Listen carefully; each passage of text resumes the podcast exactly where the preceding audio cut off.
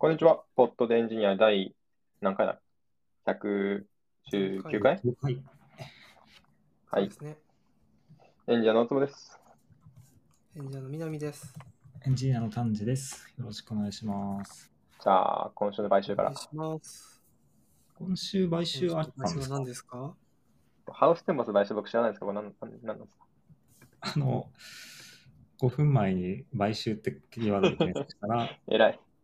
えー今週の買収を言おうと思って、ハウステンボスが香港の投資会社 PAG に売却されることが発表されたっていうニュースを見つけたっていう感じですね。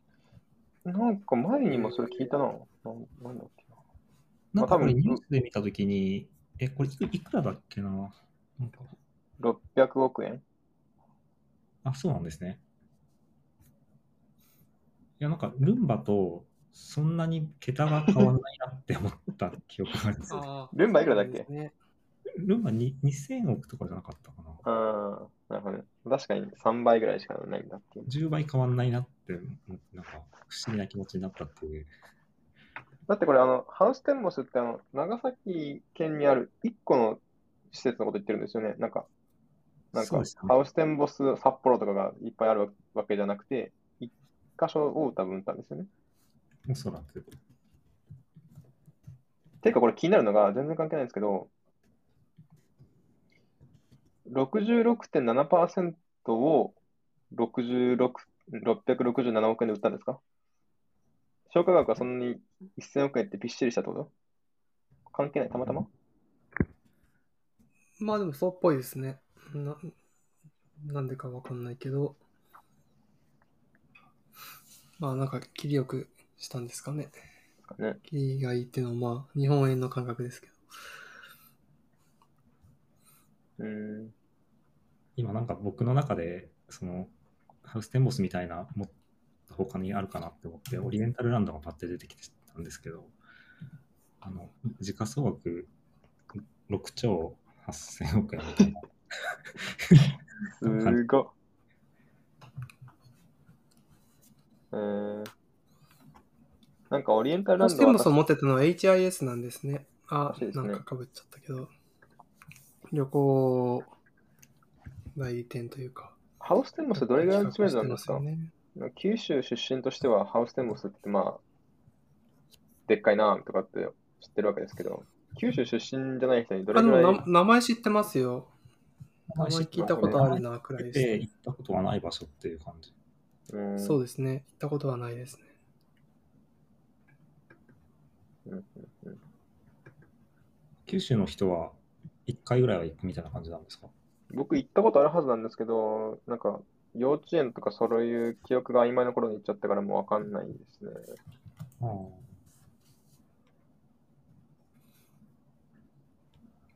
はい。なんか記憶あるぐらいの時の方が旅行に行く価値が高いって説がありますよね。そうなんですけど、でそ一回母親に文句言ったんですよ。なんで記憶が残るときに言ってくれなかったのって。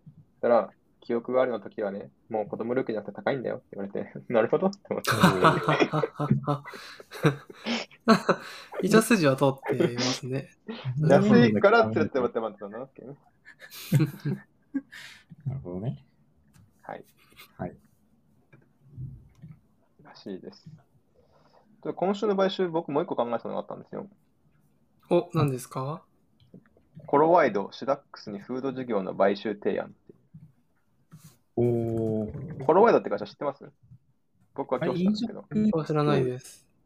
今知ったんですけど、僕は。大戸屋とか牛角とかをやってる会社らしいですね。あ、そうなんですね。外へえ。食チェーン店のなんかホールディングみたいな感じです。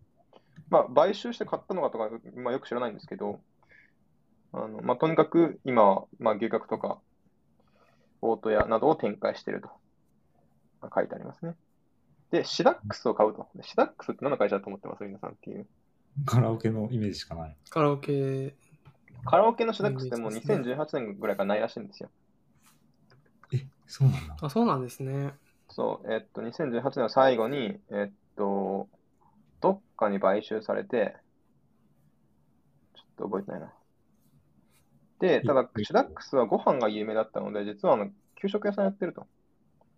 えー、全然知らなかった。ちょっとこれ、ちょっとリサーチ時間あんまりあの取れなかったので、5分でググった内容を喋ってるんですけど、うんえーっと、で、その、えっと、飲食授業以外にちょっと何やってるか分かんないんですけど、えーっと、その部分を、えっと、コロワイドというさっきの牛角の会社に、えー、あグループの会社がう買おうとしているうんという話が出ているらしいですね。で、ただし、シダック買収してるってことですかね、コロワイドさんが。なのかもしれないですね。ちょっと、その、調べる時間取れなかったんですけど。で、シダックスは今、オイシックスは買おうとしていて、そのちょっと多少反発もあるみたいな話があるっぽいですね。名前は何になるんですか？へえ。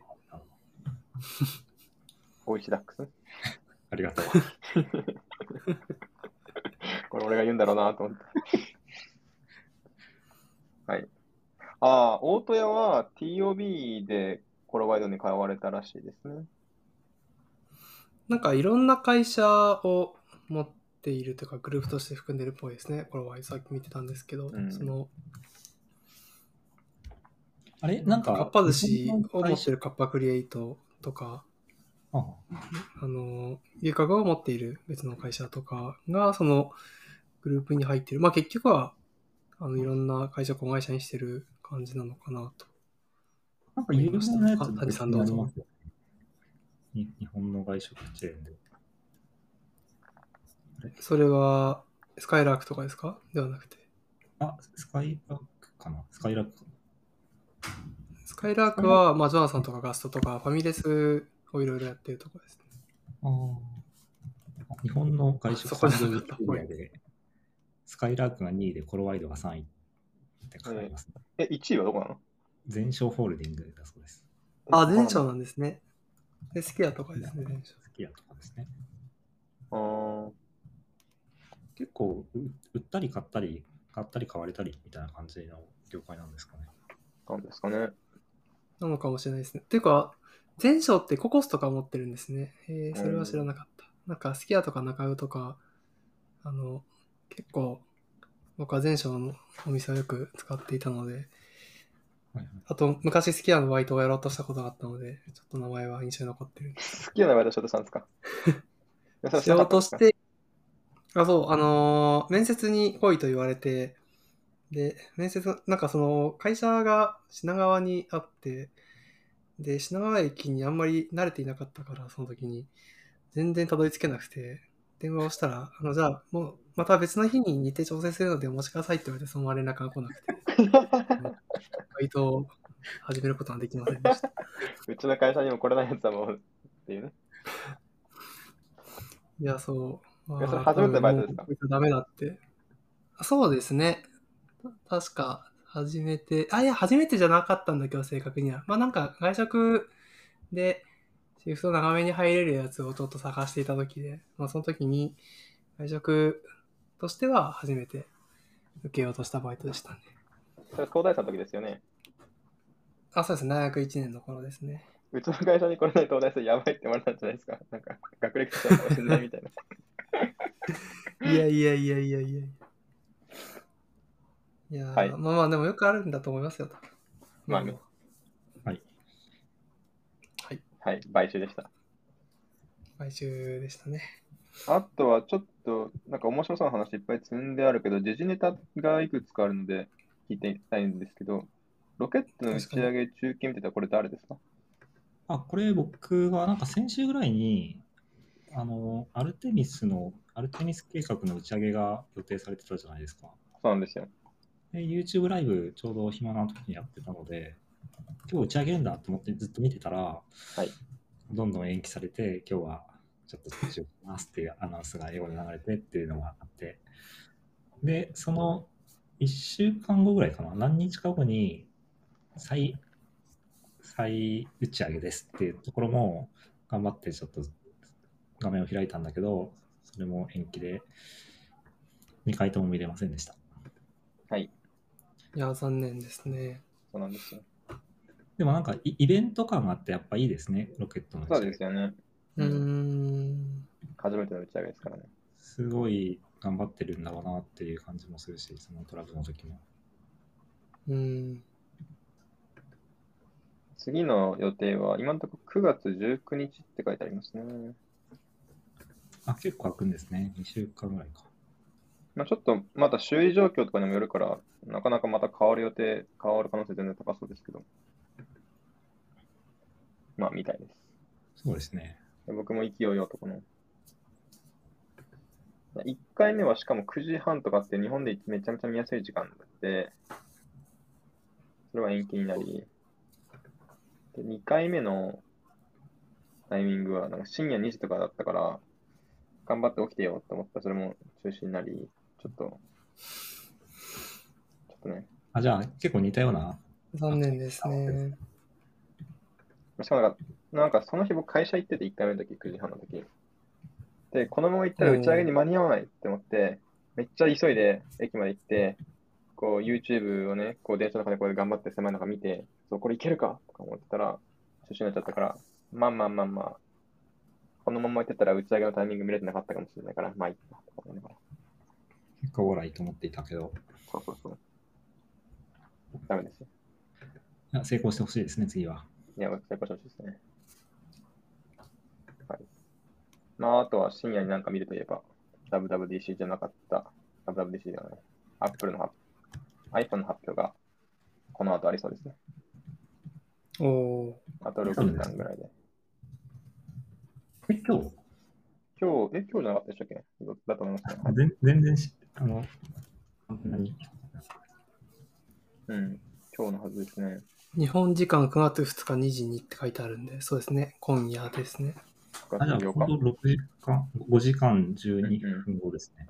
今撮ってるの そうですね。8時20 48分なので。そうなんですよ。で、まだ何も見てないんで、好き勝手言えるんで、なんか、好き勝手言えるうちに好き勝手言ってこうかなと思ってね。まずですね、残念ながらタイプ C にはなりません。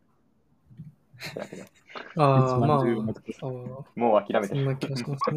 もう諦めてる。いや期待しすぎないこと、なんか防御策みたいな感じで感じる。ーいや僕は結構 iPhone13 ぐらいまでは、まあ今回3、40%でタイプ C じゃねってこう毎回思ってたんですけど、まあまあ諦めてます。あと、ノッチがなくなるって噂ありますけど、なくならないんじゃないかなと勝手に思ってて、なくすんだったらなんで MacBook Pro につけたんじゃいって僕は文句言いたいわけですよ。あの、うちはなくなるっていう噂もあるんですね。そう。なんかお前は統一化のために、統一化のために Mac にも作ったんだろうと。じゃあなんでわざわざ iPhone から消すんですかって文句が言いたくなるので、これはもちろんなくならないに一票。うんそれが長いことあるかな。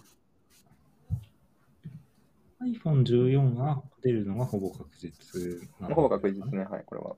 出るということは。うん iPad とかも出る場合がある。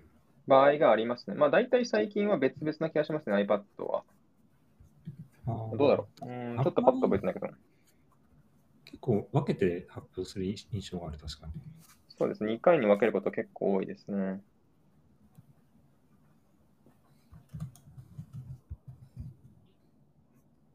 まあ、どうなるんでしょうね。延期するんじゃないですか？延期する？延期しとく。延期するか。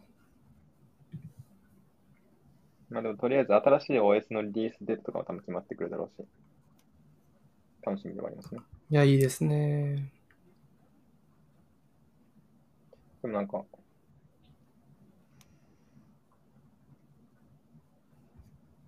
アップルのイベントって名前ついてるのって、その WWDC だけなんですかね。えっと、名前あんまついてないですね。その、スプリングイベントとか、スプリングイベント、なんか2022みたいな感じの、なんか、名前をつけることが多いですね。固有名詞ついてるの WWDC だけに。だけだと思いますね。そうですね、Apple Events っていう、Apple.com する Apple Events っていうページ見てるんですけど、Apple イベントとしか名前ついてないですね。そうですね。それ以外のやつは同じの見てました。つかないですね。でまあ MacBook でも Air 分かりやを買おうかなすくていい気がする。ああ、MacBook Air。を買うか悩んでて、皆さんに聞こえてるかわかんないですけど、今僕のパソコンめっちゃファンの回ってるんですよ。あそうなんですね。聞こえてないです。よかった。聞こえてないから大丈夫ですよ。じゃあ、いっか。新しいの欲しくて。でも16万円コース、少なくとも。になりそうで。でもなんか、また円もね、やばい感じになってるから、なんか、円安進んでますね。142円突破した方がいいんみたいな。じゃない仮確か説がありますもんね。ん？えななんて言いました？値上げするああ、前に早めに。方がいいんじゃない仮説がとありますよね。ああ。だって今145円ですよ、ほぼ。144.91。でも、そっか。一瞬150円いったのかな？かやば3そう日ぐらいで5円ぐらい上がったんだ。確かに144.92って書いてありますね。今、てか、Google で調べたやつだと。この、この20時間で2円上がってますよ。そうですね。なんか角度がすごいですね。やばすぎ。もいやーう、このドンですよ。ドルで支払うサービスをそのちょっと余裕持って150円で計算するみたいなのがやってたじゃないですか。うん。なんか、それも超えそうですよね。まあそうですね。いろんな見積もりがずれそうですね。いや、えー辛いです。でも一瞬80円みたいな世界あったじゃないですか。もんですね。一瞬80円の世界がありましたよねそこ。からすると倍ですからね、倍。海外旅行行ってめっちゃ安かったイメージがそうですね。いやー、辛い。iPhone が高い。まあ、と言っても僕に円を変える力はないので。円まあそうをです維持ね。する力がないってことですか？でも次の iPhone いくらなんだろう、マジで。なんか、ちょっと高いめのレートを想定したお値段にしてくれるかもしれないですよね。まあ、そうなりますよね。普通に考えたら。原材料費、あドルで払っててって言ったいやー、買えんのかな、iPhone。心配ですわ。買えなくなるかもしれない。とりあえず買いましょまあ、買っては考えますか。支払いは後ですからね、どうせ。まあでも、ノッチがなくなりました。うわー、すごいしかないんじゃない今回ってますね。なんですかね。え、なんかリークとかを見てるんですか？その、リークとかは、は本い、チラチラ見てますけど。あ、なるほど、なるほど。でもまあ、みんな、割と YouTube のリークとか見てると、いや、もうそろそろリークは見ない方がいいよみたいな。ほん当日楽しくなくなるからみたいな。言ってる人もいて、そう、そうだね。確かに、リーク見切った後に、なんか、想定通りのものがただ出てくるだけのイベントを深夜に見ると何やってんだろうなって感じしますよね。まあ確かに。え、ノッチなくなるんだみたいな。おーみたいな。した方がいいと思うんですよね。う。リークを超えることはあまあそうですあんまりなね。ね、最近は。まあそうですね。昔は、なんか、ありましたけど、今はもうリーク通りにしかないから。はい。いやリークのパターンがあるから、そんだけリークパターンあったら1個くらい当たれるっていうね。あなんか、みんなそれぞれ言ってることちゃうけど、この中のどれかってことはもう間違いないなって感じするし、それも本命分かってるし、みたいな。何言ってんだろうなって。あの、多分見ます。はい。あ、はい。あとは、あともう一個普通にいけるな。どれにしましょうか？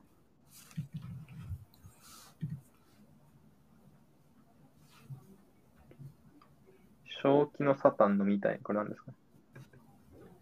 これ多分タンジさんですよね。正気のサタン、丹治さんでしょうね。これ僕もそういえば前に貼ったやつですね。あのこれ。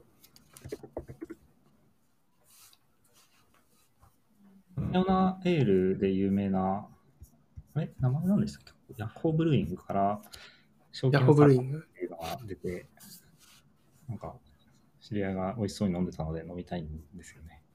アルコール0.7%。どうそうです、そうです。えっと、低アルコールにヤッホーブルーイングが初めて出して、なんか結構読み物として面白かったっていう感じなんですよね。読み物？なんか、今ちょっとリンクが見つけられないんですけど、なんでこの商品を開発しようと思って、どういうふうにマーケティングやって、その社内で開発してたかっていうのを結構詳しく書いていて、テキスト形式でなんかページがあるんですよね、その。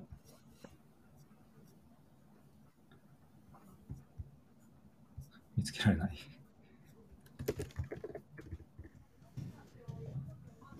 0.7%って結構低い？ビールがどれぐらい ?4、5%とか？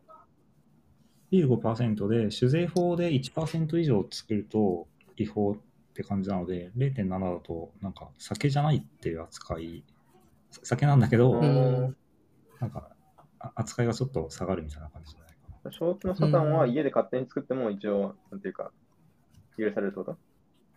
正気のサタンを家で作ってもいいんだと思います。なるほどね。お家で、その、マックのナゲットの味完全再現して食べてるのと別に何も変わらないってことですよね、多分ね。そうそうそう、コカ・コーラ再現君と一緒ですね。でも多分、酒気帯び運転的な、あなんか、ななんだっけ、ノンアルコールって言っていいのは0.1%以下とかそんなのありましたよね。ああ、わかんないですね、それは。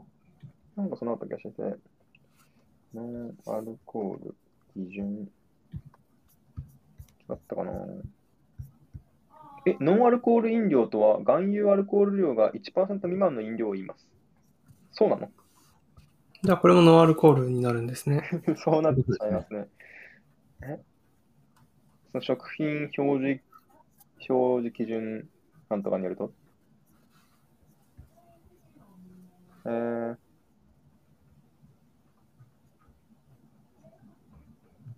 でもそれ怖いですよね、その妊娠されてる方とかね。え、ノンアルコールって聞いたんですけど、みたいな。0.5%入ってるんですかみたいな。ノンアルコール、確かにノンアルまあ、人に影響を与えないレベルってことなのかなね。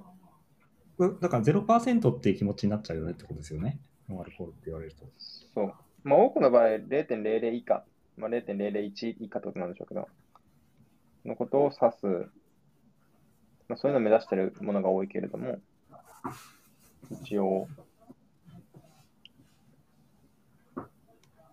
あの、僕が住んでるところではこれが売ってないので、飲みたいので、飲んだら感想教えてください。でも谷さんがリンクしてくれてるページ、今見てますけど、なんか、カートとかでは注文できそうですね。あのあ、そうなんだ5。巻1695円でカートに追加っていうのが、なんか、まあ、賞金のサタンのページでは出てますね。じゃあ、の飲んでレビューします。お願いします。ヤッホーブルーイングのなんか、ビビール結構有名ですよね。なんか、夜な夜なエールと水分の猫とインドの青には、なんか僕でも知ってるというか、まあ、コンビニとかでも結構見かけたりしますし、コンビニっていうかスーパーとかかなんか一番美味しい気がする。あの、日本でな。おー、ビールの中でも。おー。お酒が好きな丹治さんがおすすめするということは、僕き僕ビール、君ビールも美味しいですよ。あのカエルのやつ。僕ビール、金ビール。えー、僕これは見たことないです。どこかにあるんですね。なんか売ってるのを見たことがないです。シリーズ、あ、これ俺好きだなって思うけど、それがどれか覚えてらんないっていうのを何回もやってるんですよね。わかわかんなかった。そんなことある。あるんですよ。なんか、えなんだっけ、あの、夜な夜ながやってるお店ありますよね。なんだっけ？ああ、ありますね。リリアバーみたいなところがありあ、そうそうそう。あそこに行って、こんだけビールあるし、好きなビール見つけようと思って、いっぱい頼んで、味比べて、あ、これが一番好きだって思ったやつがああるはずなんですけど、どれかもう覚えてないんですよね。でお酒って一番最初に飲んだやつは適切に評価できるけど、2杯目以降はもう、もうバカになってるのでダメなんだと思う。それはさ、酔っ払ってからいけばいいんじゃないですか。そしたらみんなイーブンな環境で比べられますよ。いや最初から下げるってこと？感あ覚をそうそうそうそうそう。いやそんなこと言ったらもういいお酒を飲む意味ないなっていう話ですよね。だってもう酔っ払ってんだから。だから最初の一杯だけいいいいお酒飲めばいいんですよ。確かに最初一杯だけいいお酒飲めば、あとはもう、一番コスパがいい。じゃあそれで。2杯目とかは麦とか飲んでたらいいんですよ。麦をディスりましたね、今。すいませんでした。よくないですよ。よくないですよはい。正気のサタンでした。最後に1個ぐらいエンジニアっぽい話入れとくか。うーん。でもこれスナッピー気になるな、スナッピー。ああ、スナップ気になりますエンジンアッパー話僕いっぱいあのトピックに入れたんですけど、まあ、あのーホットでエンジニアのエンジニア担当ですからね、南さんは。じゃあそういうことでお願いします。そんなことないと思いますけど。あの、スナッピーって何かというと、あの、Google が開発して2011年とかに発表したあのデータ圧縮アルゴリズムおよび、まあ、ライブラリの名前ですと。で、あの、なんか実はずっと社内で使っていたけど、まあそれを公開したのがそのタイミングみたいなもので、あの、なんか特徴としては、なんか gzip みたいなものと比較したときに、まあそれよりも圧縮率は悪いけど、まあすごく速いみたいなものになっています。で、今その GitHub のあの Google スラスナッピーっていうページがあるので、そこのリドミーをまあ見てるんですけど、まあ、大体一桁くらいあの glib、まあ glib っていうのはその gzip とまあ同じアルゴリズムを使っているあのものなんですけど、一桁くらいそれより遅いけど、なんかその、あ、早い、早くて、代わりにファイルサイズっていうのが、まあ、20%から100%くらい大きくなるみたいなことが書いてあります。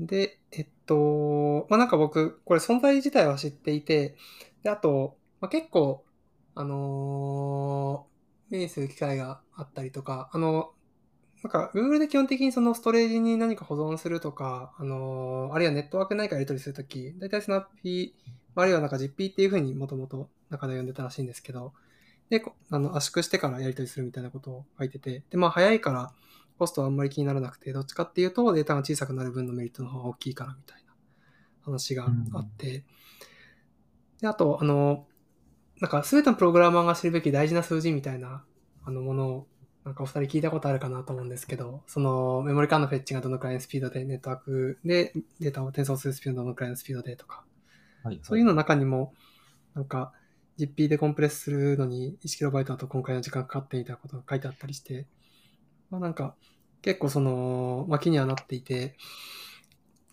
気になるなと思いながら、あの、そんなに詳しいことは知らずに生きてきたんですけど、まあ、ちょっと、あの、コードとかフォーマットを読んでみたら結構単純で、あの、すごいわかりやすかったので、面白かったっていうのを話せればなと思ってトピックに入れました。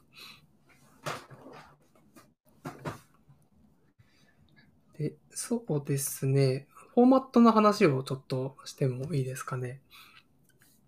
はいあのまあ、なんかデータを圧縮するっていうと、結局、その、もともとあるデータを何かより小さい、まあ、そのデータでまあ表現しないといけないんですけど、スナッピーは基本的に、あの、もともと、その、えっと、まあデータフォーマットの中で、なんか4つの、その、なんですかね、データの単位みたいなものを決めていて、まあ、一つはリテラルって言われるもので、それはなんかその、もともとのデータに存在していたものを単純にコピーするっていうもので、だともう一つが、その、コピーって言われるもので、あの、なんか繰り返しの構造とかっていうのをすごくコンパクトに表現できるものになっています。えっと、例えば、わかりやすいのが、あの、ゼロがずっと続くようなデータとかって、それをそのまま表現する必要ないじゃないですか。あの、うんうんまあ、0が60個続いているっていうと、まあ、0を60個並べて60バイトで表現するんじゃなくて、まあ、60個っていうサイズの情報があれば、例えばそれが2バイトとかで表現できたら、まあ、もともと0っていうのに1バイトプラス長さなんか62バイト、まあ2バイトも本当は60だったらいらないけど、で、まあ、2バイト、3バイトくらいで表現できてだいぶ小さいサイズになって嬉しいみたいな。なんかそういうのが、その発想としては、まあアイデアとしてはベースになっていて、えっと、そのコピーっていう、えっと、データのフォーマットだと、なんか、オフセットとレングスっていうのだけ持つんですよね。で、そのオフセットっていうのが、あの、まあ、データを何かデコードしていくときのことを考えると、あの、最初まず、例えば100バイトあのデコードした状態で、そこからそのラストの10バイトっていうのがずっと連続するような構造があったりすると、まあ、オフセット10で、でレングス100とかって書くと、その10バイトの繰り返し続くみたいなのを、10回分、100バイト分続くみたいなのを表現できるみたいな。ああ、なるほど、なるほそういったものになっています。で、その繰り返しを表現するための、そのコピーって言われる、あのフォーマットが、まあ3種類あるんですけど、基本的にはその3種類っていうのは、そのオフセットとレングスっていうのを、まあ小さい値だったらより小さい形式表現できるようにっていう風にするためだけに、まあその3種類くらいあって、まあどれもやってることは同じなんですよね。っていうので、あのなので、まあ、元々のデータをそのまま参照するものと、その繰り返しの構造っていうのをうまくオフセットとレングスのペアを使って表現するものっていうのを使って、あのーまあ、仕組むの状態っていうのを表現されていて、あのーまあ、それだけ頭に入れておくと、で、コードの処理っていうのは結構簡単に書けて、あのーなんですかね。実際にちょっと自分で書いたりしてみてたんですけど、まあ、そうするとちゃんと動いて面白いっていうのと、まあ、それが頭にあると、エンコードっていうのも、あの、なんかコード読むとちゃんと理解できて、あのーまあ、面白いっていうのがあります。うん、面白いですよ。あと、あのーなんか、基本的にこの、オフセットとレングスのペアで表現するっていうのは、まあ、圧縮するっていうのだと結構よくあるみたいで、まあ、前その Git の中でバックファイルっていうフォーマットで、そのコンパクトな形式でデータを表現してって話をしたことあるかなと思うんですけど、まあ、それもやっぱりそういうアプローチだったんですよね。あの、我々が繰り返しの行動を表現するっていうよりかは、その参照先のデータっていうのを用意して、まあそことの、まあそこを参照すればよかったら、まあやっぱりその参照先の場所とレングスって情報のペアで表現できて、で新しくあの差分がある部分だけ、あの、その生のデータをそのまま持つみたいな形だったんですけど、まあ、結構似たような発想だなと思ったりとか、あと、えっと、DGIP とかで使われているアルゴリズムってデフレートって呼ばれるものなんですけど、それもやっぱり結構似たようなことやっていて、うんうん基本的にそのリテラルって呼ばれるものが、まあ、元々のデータとしてあって、で、そのリテラルに対して、そのオフセットとレングスで、あの、繰り返しの構造みたいなのをコンパクトに表現していて、で、まあ、あと、ちょっと、その、GZIP とかで頑張っているのは、それをハガマエンコードしてよりコンパクトに表現するとか、まあ、そういうのやったりしてるんですけど、まあ、でもなんか結構ベースの考えは、まあ、近いというか、まあ、大体一緒で、あのー、圧縮アルゴリズム、その、なんか、複雑そうだな、みたいな印象が結構あったんですけど、まあ、意外と理解しやすくて、あの、面白いんだなっていうのがちょっと、話したかったことでした。なんかエンコーディングの時に、ずっと、あの、昔から不思議だなと思っててじ調べてなかったんですけど、繰り返しってどうやって検出してるんですかね？なんか、あ、それはすごくいいポイントで、あいいの？のー繰り返しみたいなのを見つけるのって結構難しいよなって思いながら。そうです、そうですね。あの、えっと、ハッシュテーブルを使ってるっていうのがまず前提としてあります。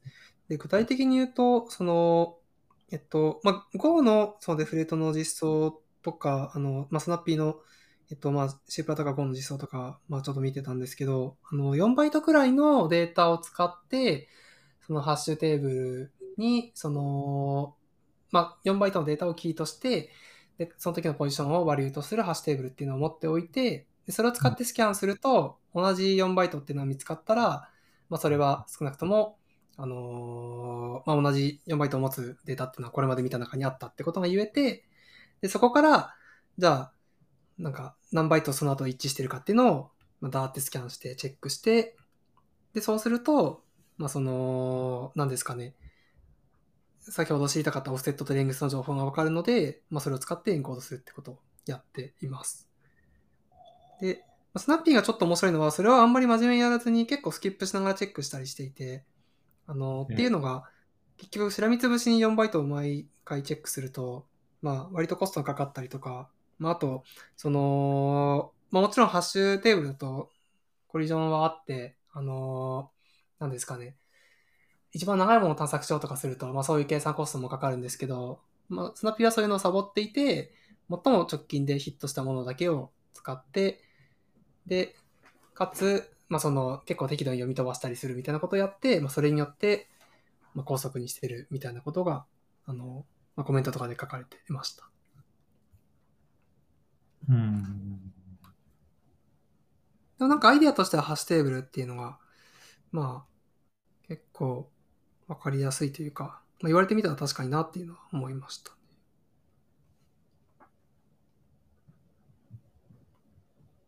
これ僕ずっとレポートで眺めてるんですけど、ファーストコミットこれ12年前。しかも、これ Google の内部にあったコードをバコンって持ってきたのがファーストコミットなんで、中では結構前から使ってるんですねっていう。そうですね。あのーなんか多分、2000年初頭にそのビッグテーブルとか発表してましたけど、それの中とかでも使っている気がするので、まあ、割と昔からなのかなと思ってますね。あと、結構本当にロジックがシンプルなので、なんていうか、そんなに凝った感じではない。まあ代わりになんか結構ヒュリスティクスをいろいろ駆使してて、先ほどのそのいい感じにスキップしながら進めるとかは、なんかすごい、なんか、これはヒュリスティクスでこういう風にしていて、これは結構良かったんだよみたいなことが書いてあったので、あの、ちょっとそういう頑張りは感じるんですけど、結構シンプルなロジックで昔から使ってるものなのかなという印象ですね。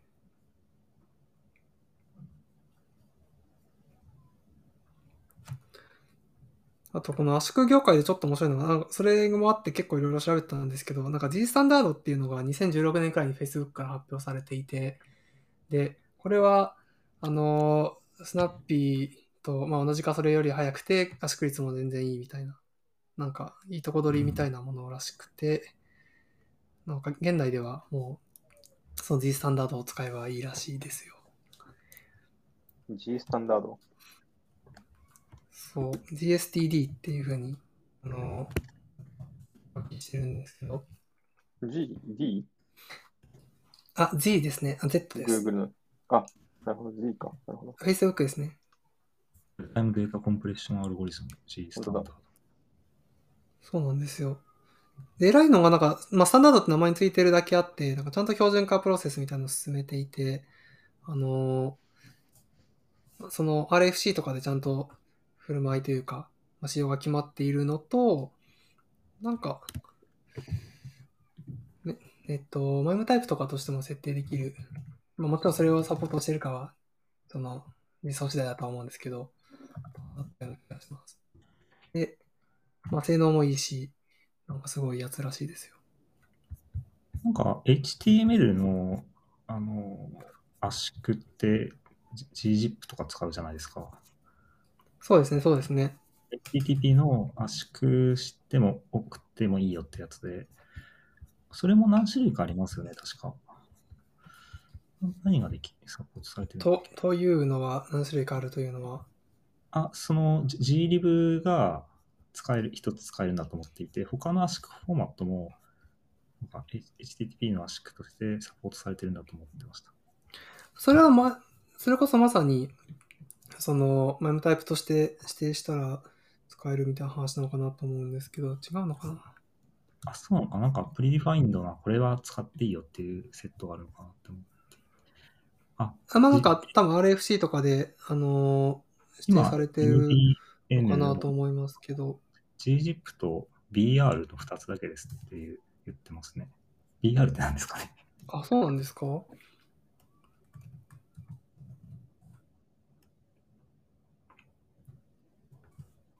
現在、妥当なアルゴリズムなんかアプリケーション DSTD メディアタイプの RFC みたいなの出てきましたよ。基本的に更新されていくんで、最新だとこれも使えるのかなと思ったんですが。もしかしたらなんかどんどん増えてるのかもしれないですね。まあ、そうですね。だだ大体こういうのどんどん増えていくと思うんで。まあまあまあ確かに結局はそうですね。あの各アプリケーションが対応しないといけないんで。うん標準化されてないけど、Chrome では動くらしいって言ったら、まあ、ぶん投げるでしょみたいなこととかは普通にありそう。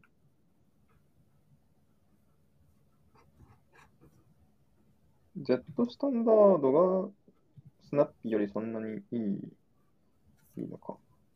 ベンチマークの言い方わかんない、そう、あのそうですね。一応、あの、D スタンダードの、えっと、ページを今僕は見てるんですけど、えっと、まあ、スナッピーっていうのがまず、そのコンプレッションレベルみたいな設定を持っていなくて、あの提供されたものでそのまま貸すしかないんですけど、そこで、その、圧縮率がだいたい2倍くらいで、コンプレッションの速度っていうのが、まあ、560メガバイトパーセックとか、なのに対して、まあ、DSTD はなんかそのいろんな、そのオプションで、えっと、圧縮率変えれるんですけど、あの、大体同じくらいの570メガバイトパーセックで圧縮する場合だと、圧縮率2.4倍なんで、多分2.4分の1になるっていうことなのかなというふうに思っています。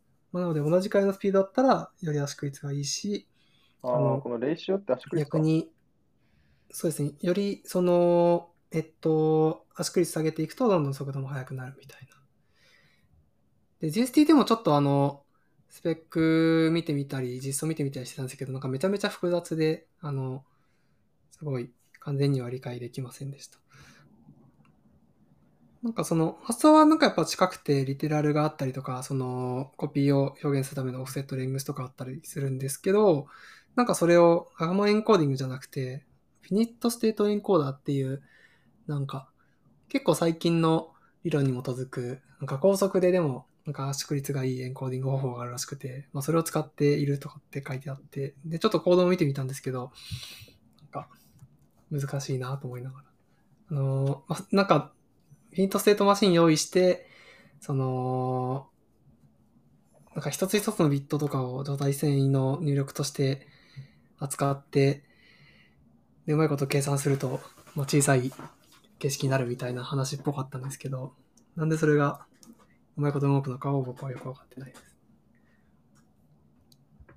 でも結構頑張りがすごかったので、いやーこれが高速で素晴らしいっていうのを、まあ、あり得るのかなとはちょっと思いました。2015年なんですね。あ、そっか、5年ですか。なんか6年って見た気がしてたんですが。結構新しいですね。いや、そうですね。それは？どっちが？あ、G スタンダードの、スタンダードですよね。えーっと、し初版、初版？なんかわかんないけど、ウィキペディアでは2015年1月25って書いてありますね。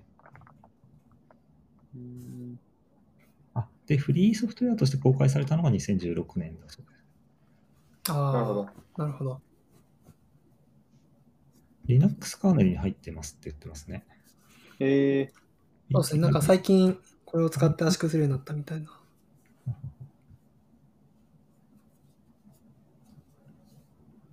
すげえ。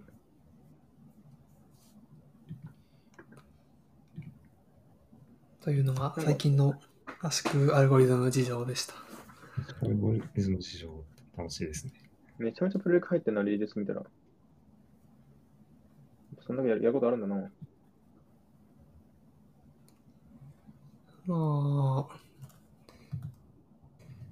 STD の方は、まあ、正直その、理解してなかったので、なんですけど、まあ、スナッピーの方は、あの、スナッピーのあの、Go 実装っていうのが、レポジトリがあって、で、そこにその、なんか Go アセンブリで書いた実装と、普通の Go で書いた実装が置いてあって、まあ、Go アセンブリのコードはちょっと読むの辛いんで断念したんですけど、普通の Go で書かれた実装は結構わかりやすかったので、そことか見ると、あの、イメージつかみやすいかもなとは思いました。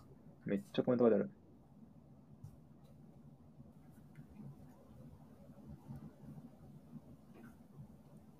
いつかやんのこう。まあ、あの、アルゴリズムに興味が湧いたらぜひ。それまで Git をやりたいからな。Git のサイリスを。やっいんだけどね。